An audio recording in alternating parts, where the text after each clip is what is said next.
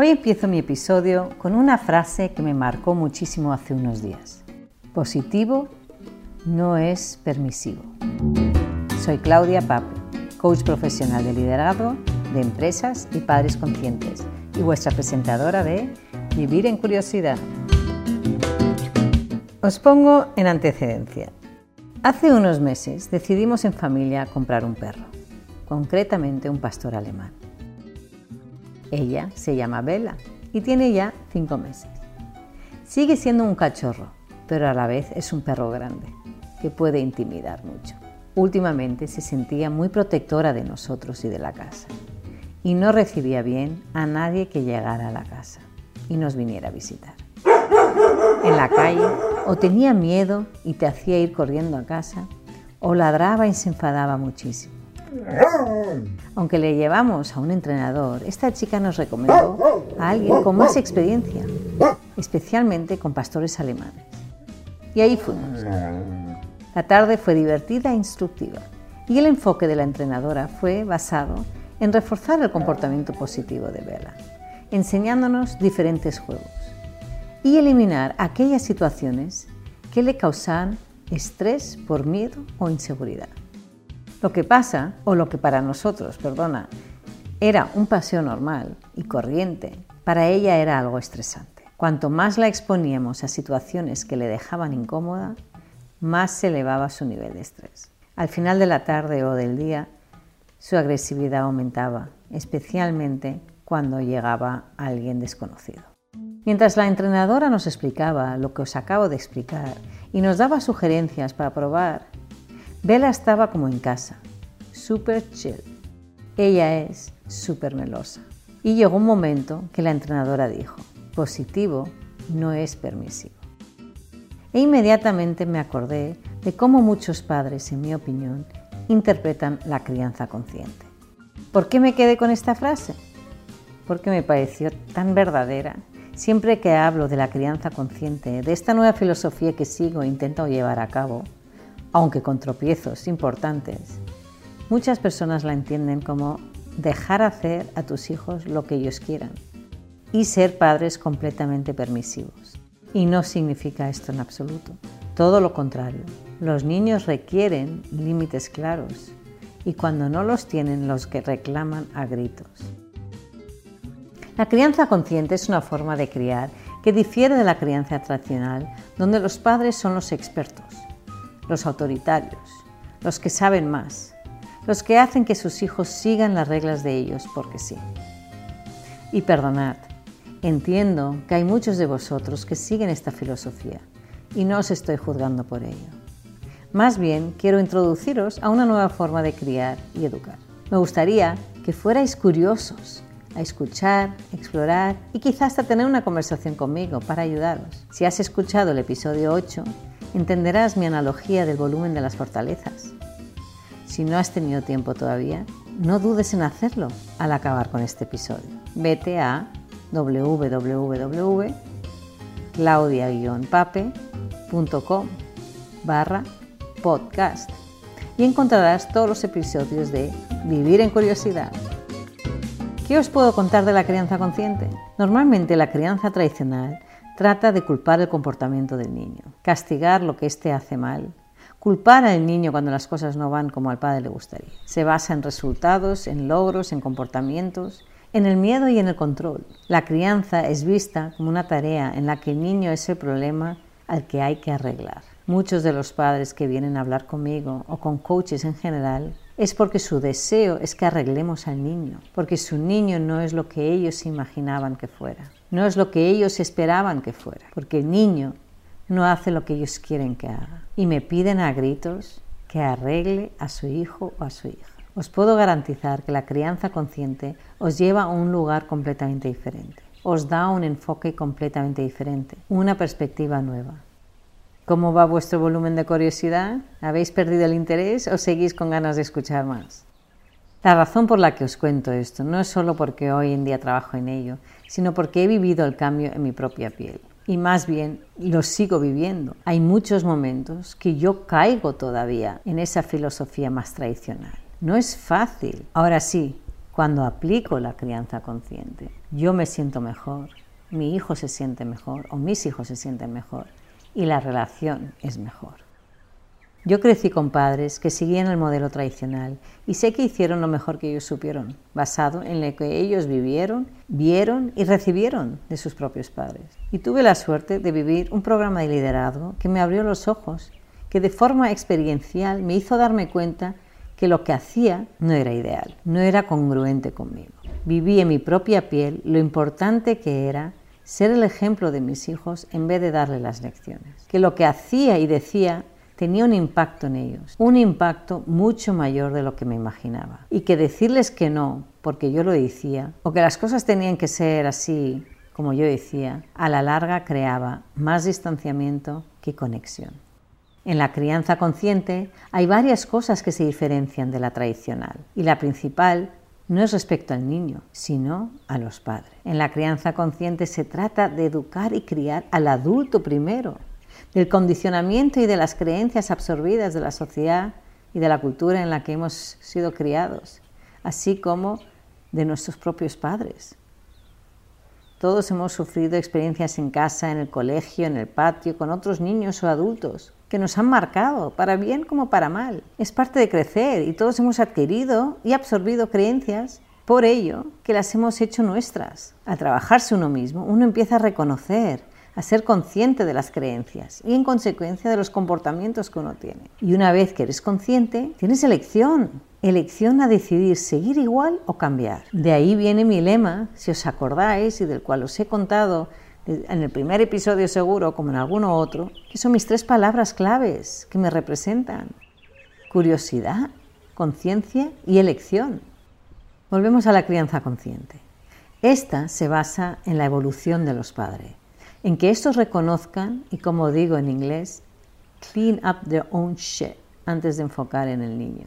¿Qué quiero decir con esto? Pues que tenemos muchos preconceptos, miedos, creencias, expectativas, experiencias vividas que proyectamos en nuestros hijos para protegerlos. Tenemos inseguridades nuestras que proyectamos en ellos. Creemos que al controlarlos les ayudamos, pero en el fondo lo que conseguimos es que se distancien de nosotros, de ellos mismos y se rebelen. Y aquí es cuando me diréis, ¿ves cómo es permisivo?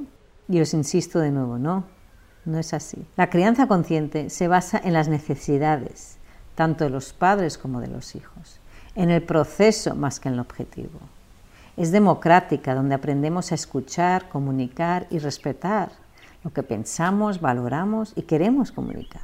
Es confiar en el proceso y en ellos. Es confiar que ellos saben, que por el hecho que han vivido menos no significa que no tengan ni idea, que todos somos maestros. Y si te pones a pensar, quizás estás de acuerdo conmigo, que nuestros mayores maestros son nuestros propios hijos. Los que más nos enseñan son aquellos, a veces, que nos desafían más, luchan por quienes ellos son, por ser vistos y escuchados. Qué fácil es establecer la relación con aquellos que hacen lo que nosotros queremos, que son fáciles, que no nos contradicen, ¿no? ¿Cuántas veces describimos a esos niños como, eh, ay, la relación es tan armónica, tan sencilla, tan, tan fácil de llevar? Pero nuestros mayores profesores o maestros son aquellos que nos retan más. Ellos son los que nos llevan a cuestionarnos más, a mirar hacia adentro y ver cómo estamos nosotros contribuyendo a que la relación y la situación sea como es. Vamos a ser claros, todos queremos ser vistos por los demás y escuchados. Queremos ser amados y reconocidos, reconocidos que valemos la pena. No hay nadie, ni un adulto que no desee esto. Imaginaros a los niños. ¿Alguien puede imaginar un niño que no quiera esto? En mi opinión es imposible. Todos deseamos ser vistos, valorados, escuchados y amados. Y en mi opinión creo que en muchos momentos Aplicando la, crianza tradicional, el niño no es visto por quien es, no es escuchado, le culpamos, le avergonzamos y no le aceptamos por quien es. Y entonces hay todo un proceso que viene acompañado detrás de eso. Ellos crean sus propias creencias basadas en que no son valorados ni amados y crean mecanismos y patrones de comportamiento para sobrellevar eso. Quiero que sepáis que aunque en cada episodio os doy conceptos y estrategias y herramientas, y comparto mi experiencia propia, quiero que entendáis que esto es un viaje y no un destino. Es un trabajo continuo. No lo tengo todo claro y resuelto. Todo lo contrario. Intento ser madre lo mejor que puedo, como todos vosotros, y hago miles de errores constantemente. Y estoy abierta a mirarme, a cuestionarme, a reconocer cuando algo no sienta bien o no funciona, a rediseñar mis propios comportamientos y creencias. Y a veces lo consigo más que otras veces. Os preguntaréis por qué debería yo cambiar mi filosofía. Esto lo tiene que saber cada uno por sí mismo. Muchos dicen, mis padres lo hicieron así, yo no he salido tan mal, todo lo contrario, las cosas me van muy bien. Pues perfecto, adelante, me alegro de verdad un montón.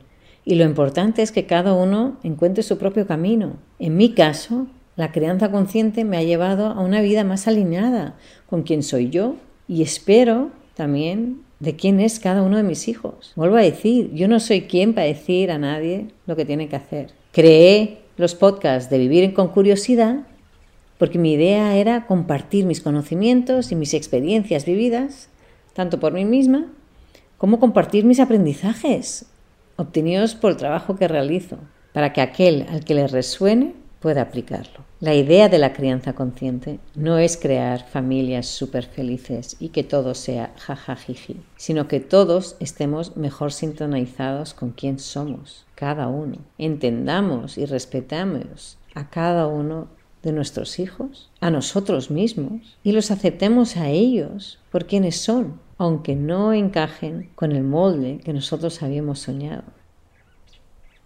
Hay una anécdota que os quiero contar que ocurrió hace muchos años, cuando yo empecé con el tema de liderazgo y de coaching. Yo creo que mi hijo pequeño Bruno tenía aproximadamente unos cuatro añitos, casi cinco. Aquí en Estados Unidos los colegios públicos empiezan a los cinco años y hasta entonces el niño iba a un preescolar privado. Bueno, era un domingo en el que yo había pasado el fin de semana fuera en mis clases de coaching. Y él y su hermano se lo pasaron con el papá. Entonces cuando llegué a casa eh, me encontré que era ya al final de la tarde y bueno, estaban felices jugando, pero todavía faltaba pues el baño, la cena, quizá un poco de tele o más juego y enseguida cuando llegué, hmm, estoy pensando, quizá os debería de poner en antecedencia primero. Vale, em, retrocedo un minuto.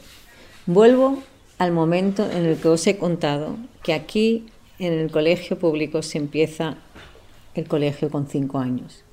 Nosotros nos acabábamos de mudar a una casa nueva en una ciudad nueva, cerca de la ciudad donde vivíamos anteriormente. Entonces mis hijos iban a un colegio privado, a un preescolar y a un colegio de primaria privado durante ese tiempo en esa otra ciudad. Y al mudarnos a esta casa nueva íbamos a cambiar los niños de colegio. Brunito sabía que lo íbamos a hacer, pero todavía a esas alturas, que creo que era abril-mayo, no habíamos tenido ninguna conversación clara sobre ello, es lógico.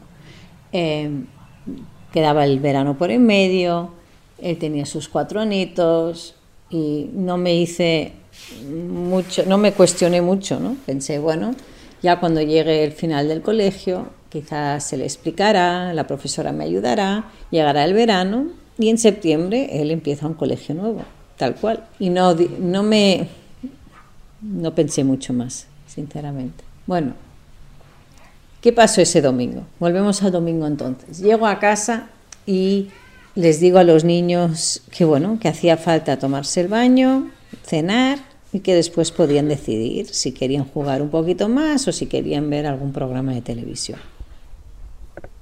El mayor Iago, en ese momento, pues sus seis anitos, tenía muy claro lo que quería.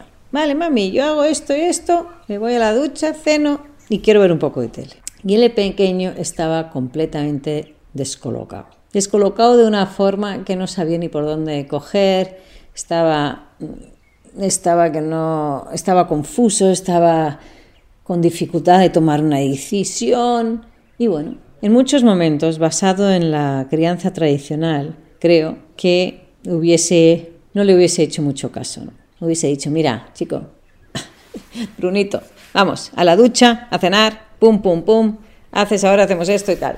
Y hubiese dirigido completamente el tema. En ese momento dije de aplicar ciertas cosas que había aprendido de la crianza, tanto consciente como del, del liderazgo anterior que os estaba contando que había, de las estrategias de liderazgo consciente que había aprendido. Y lo que hice es sentarme en el suelo, en la cocina, que es donde él estaba ahí, y me senté en el suelo con él, tal cual. Y simplemente, sin decir mucho, sí haciéndole entender que entendía que él estaba confuso y saturado con tantas decisiones que tenía que tomar en ese momento y que notaba que parecía que era demasiado para él. Y simplemente estuve allí, en silencio, sentada con él. De repente el niño empezó a llorar y empezó a decirme que no quería cambiar de colegio. Vuelvo a deciros que esta conversación no se había tenido. Yo no tuve la sensación o no recuerdo que de verdad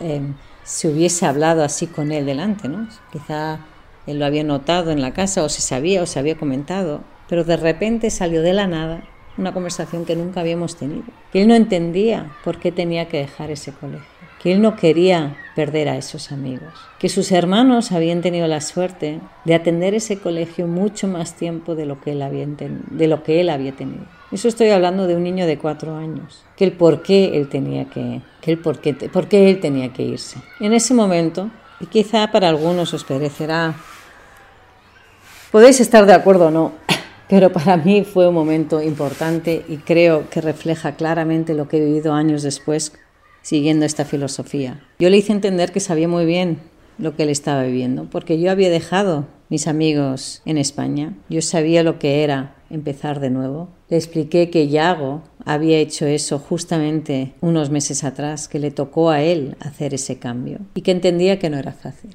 pero que era algo que teníamos que hacer. Nos pasamos un tiempo hablando, llorando y abrazando respecto a, esa difícil, a ese momento difícil que él iba a vivir de aquí a unos meses. Y de repente, unos minutos más tarde, después de haber tenido la oportunidad para él de procesar sus emociones y sus sentimientos, unas emociones y unos sentimientos que os puedo decir, él no sabía ni que tenía. Él no se comportó así sabiendo, ay, mira, estoy confuso, estoy saturado con las decisiones porque voy a cambiar de colegio y porque se me va a cambiar la vida. Él no tuvo esas conexiones. Él no sabía. Él solo sintió un comportamiento. Y a eso voy. El comportamiento reflejaba A, pero dentro del niño pasaba B. Después de haberle dado la oportunidad de conectar con esas emociones y de procesar esa situación, dijo, ay mamá, ¿sabes qué? Me voy a la bañera, voy a cenar y voy a hacer un poquito, voy a ver con Yago un poquito de tele. Se levantó, feliz y tan pancho, y se fue. ¿Qué os dice esta historia? Y quizá para mí es una historia más importante de lo que parece cuando la cuento. No lo sé, no sé cómo es escucharla.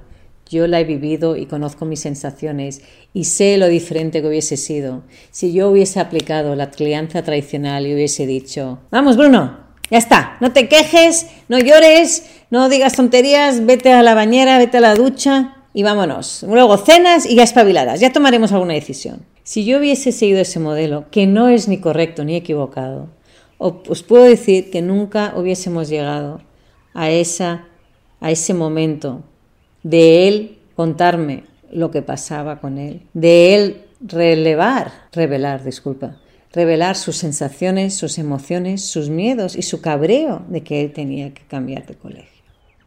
Os puedo decir que después de ese día que él soltó eso, se pasó el verano entero, cara dos por tres, procesando esta, procesando esta experiencia. Tuvimos muchos momentos de completamente fuera de lugar que el niño de repente volvía a decirme, pero mamá, no entiendo por qué tengo que cambiar de colegio. ¿Por qué no me puedo quedar donde yo quiero quedar? En medio de la acera, comiendo un helado, de vacaciones en Europa, despertándose en el hotel. De repente hubo momentos y momentos y momentos donde yo le había dado oportunidad a ese niño de decir y expresar lo que él tenía dentro y eso le dio la oportunidad que durante varios meses te necesitaba una y otra vez volver a tener que expresarlo. Entonces, eh, eso fue una de mis experiencias más poderosas con la crianza consciente. Y creo profundamente en eso, que le he dado la oportunidad que de la otra forma no le hubiese dado. Al menos esta es mi perspectiva y mi aprendizaje sobre ello. Tengo curiosidad de conocer cuál es vuestra opinión al respecto. Y espero que no dudéis en escribirme a mi email claudia claudia-pape.com o contactarme a través de mis redes sociales de Facebook o Instagram arroba Claudia Pape Coaching si queréis andar el camino de la crianza consciente conmigo. Si queréis hacer un comentario o simplemente preguntarme alguna cosa al respecto. Cierro este episodio con una frase de la doctora Shefali. La crianza nos invita a vernos en el espejo y sanar nuestras heridas emocionales. Soy Claudia Pape, coach profesional de liderazgo de empresas y padres conscientes y vuestra presentadora de Vivir en Curiosidad.